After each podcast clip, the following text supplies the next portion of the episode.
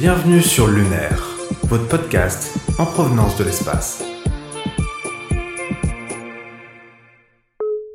Les conteurs d'histoire cosmique, épisode 3, des étoiles plein les yeux.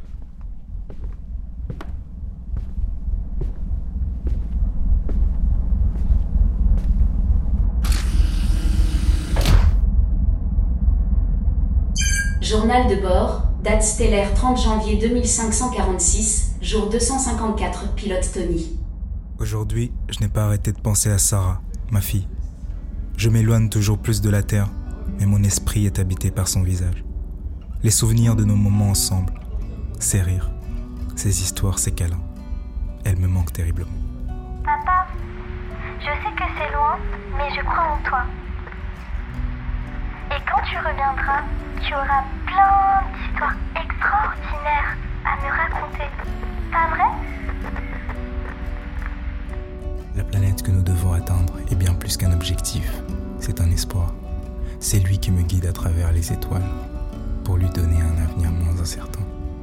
Lorsqu'on se retrouvera, je lui raconterai tout, l'espace, l'univers et tous leurs mystères.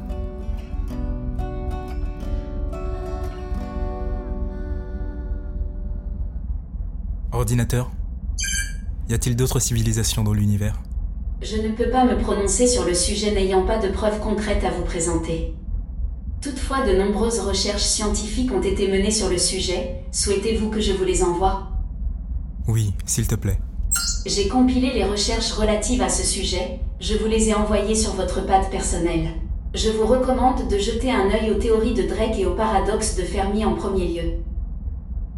Dis-moi, quelle est la probabilité que la planète où nous allons héberge de la vie Selon les intelligences artificielles terrestres, il s'agit de l'exoplanète avec la plus grande probabilité d'héberger de la vie.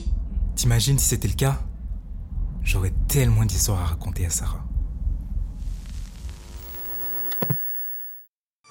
Produit pour le Digital Event de l'ESD Paris.